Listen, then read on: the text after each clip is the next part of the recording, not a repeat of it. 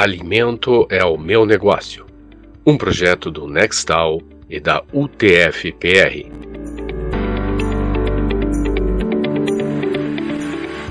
Olá, seja bem-vindo ao nosso encontro semanal para obter informação sobre gestão e tecnologia de alimentos para quem quer ou já tem um negócio no setor de alimentação. Eu sou o professor Paulo de Tarso e lembro que essa é uma iniciativa do Núcleo de Extensão Tecnológica em Alimentos da UTF-PR.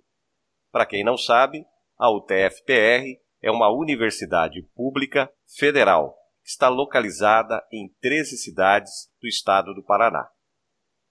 O nosso podcast é um projeto gratuito e você pode participar nos enviando dúvidas, sugestões e críticas.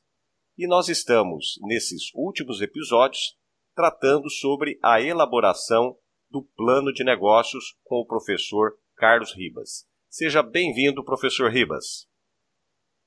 Olá, Paulo. Olá, ouvintes. É um prazer estar por aqui com vocês. Ok. Então a gente vem tratando. Se você ainda não ouviu os episódios anteriores, eu recomendo que você ouça para exatamente pegar esse assunto lá desde o começo e ir se informando a respeito do plano de negócios. É, nós já vimos anteriormente uma série de informações importantes do que deve constar no plano de negócios de um empreendimento. Mas eu gostaria de perguntar para o professor Ribas uma coisa. No plano de negócio é feito algum levantamento sobre como que a empresa ela vai funcionar, como é que ela vai se organizar? Sim, Paulo. É, esse levantamento é feito minuciosamente.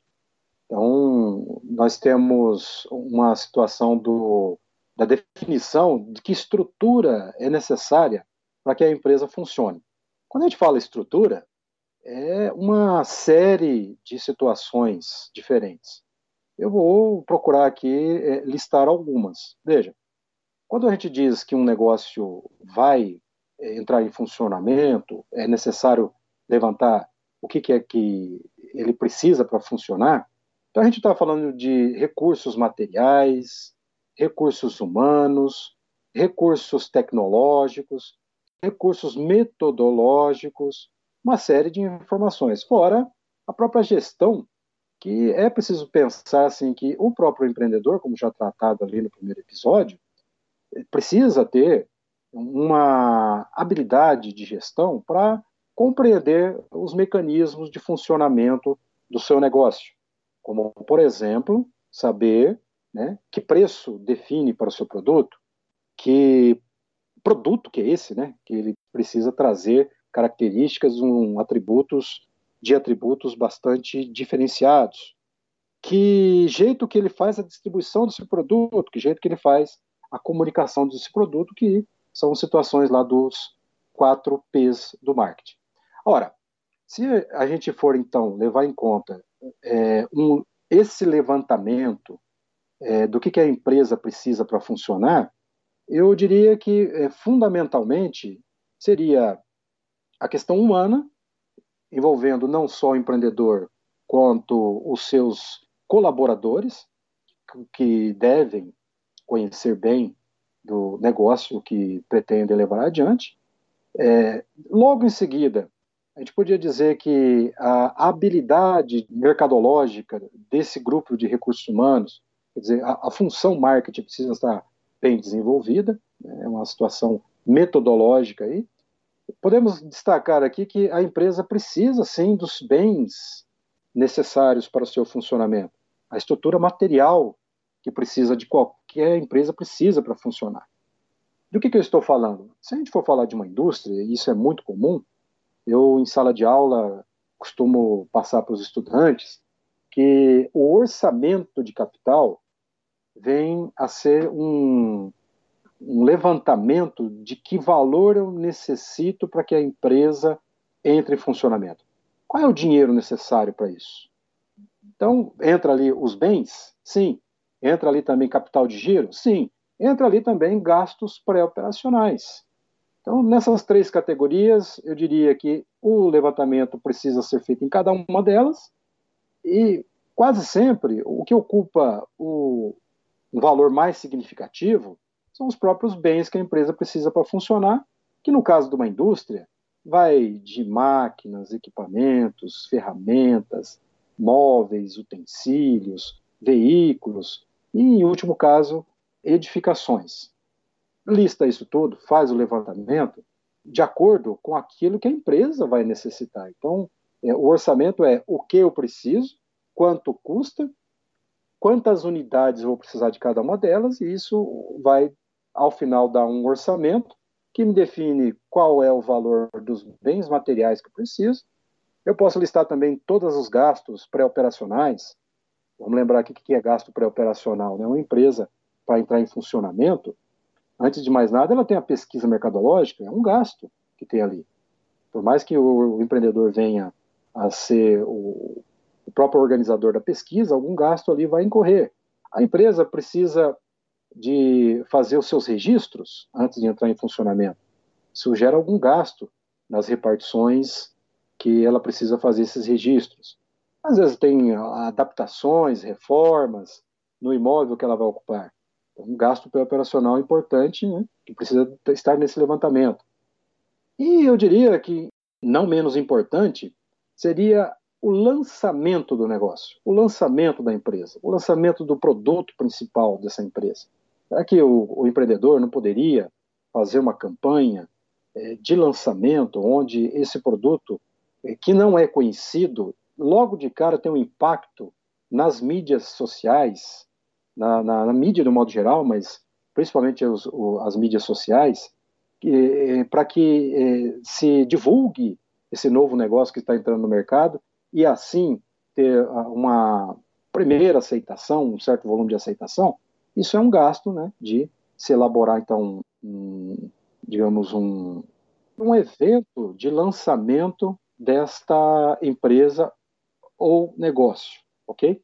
Bom, é, por fim, Paulo, só complementando sobre o levantamento, eu diria assim que faz parte, então, todo o total do gasto necessário para a empresa funcionar, além desse gasto operacional, além dos bens necessários, uma terceira situação que é fundamental, o capital de giro.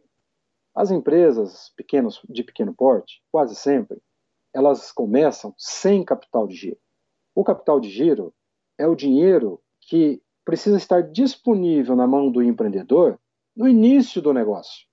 É um dinheiro que vai financiar as suas vendas, que ele vai comprar matéria-prima, que ele vai fazer os primeiros gastos ali com a mão de obra, com o funcionamento operacional da empresa, que ele vai poder vender a prazo para os seus clientes o produto pronto, sem precisar da venda naquele momento, da entrada do recurso. Então, capital de giro é isso tudo. Então, o conjunto que a empresa precisa levantar para funcionar, eu coloco dentro do plano de negócio, que tem o gasto do orçamento geral da empresa, o chamado capital necessário para a empresa funcionar, divididos entre gastos pré-operacionais, é, bens para o funcionamento da empresa, todos os bens, e o capital de giro. Ok. É, professor Ribas, o senhor falou um pouquinho sobre essa questão de recursos pessoais, né?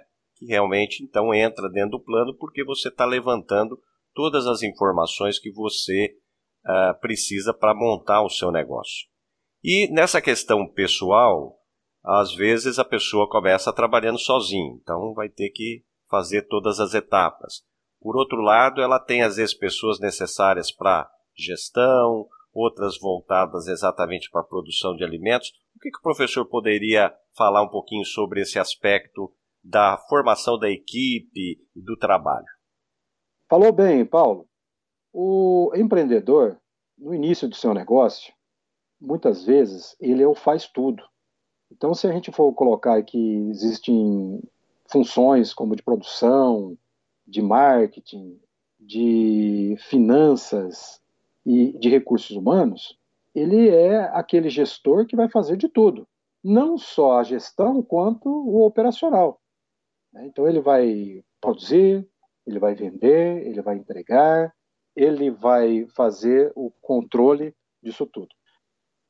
Ao passo que um negócio, mesmo iniciado dessa forma, cresce, é possível imaginar que o empreendedor, pela necessidade do crescimento da empresa, venha a delegar para as pessoas que ele vier a convidar para vir à empresa a desenvolver essas atividades. Ou seja, se ele, em um certo momento, ele é o que controla a produção de alimentos, ele pode, depois de um certo tempo, é, contratar um, um tecnólogo, um engenheiro de alimentos, né, que venha a fazer o controle dessa produção, ou mesmo um engenheiro de produção, é, é de se pensar né, que é possível.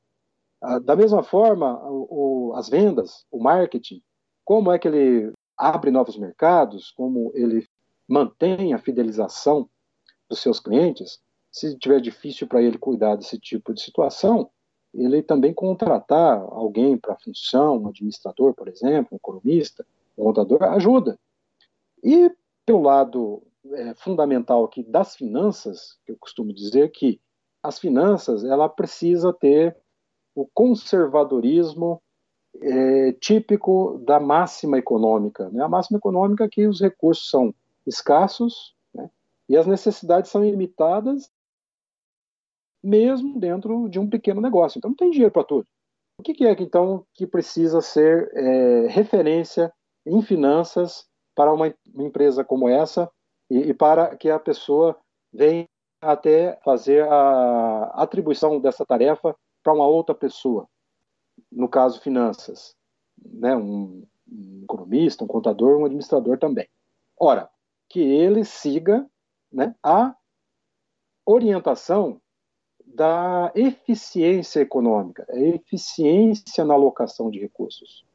Ou seja, o recurso ele é colocado em situações que melhor eh, benefício traga para a empresa, o maior benefício traga para a empresa. Então eu invisto dinheiro naquilo que traz mais recursos. É um investimento com ideia de retorno eh, logo em seguida. Não é de maneira alguma de uma outra forma. Então, é, isso pode ser delegado a partir do momento né, que a empresa cresce e seja possível delegar funções como essas. Ok. Então, para você, o nosso ouvinte, essa parte aqui é exatamente a questão de, das necessidades, os recursos que vocês vão precisar. Então, pensar o que, que vai ser preciso em termos de equipamentos, em termos de pessoal para começar o seu negócio, em termos de estrutura física, qual o tamanho, por exemplo, do ambiente onde você vai trabalhar. Bem, como você pôde observar, são vários os recursos necessários para a gente iniciar um empreendimento. E fazer um levantamento detalhado sobre eles é imprescindível para o planejamento do seu negócio, assim como falou para nós o professor Carlos Ribas. E hoje nós vamos ficando por aqui. E eu já aproveito e convido você para acompanhar próximo episódio, onde iremos concluir esse assunto. Eu agradeço a presença do professor Carlos Ribas, que mais uma vez esteve aqui conosco. E, para você que nos escutou, lembramos que no descritivo do episódio está o endereço e as formas de contato com a equipe do podcast e também do Núcleo de Extensão Tecnológica em Alimentos o Nextal, da UTFPR. Até o próximo episódio.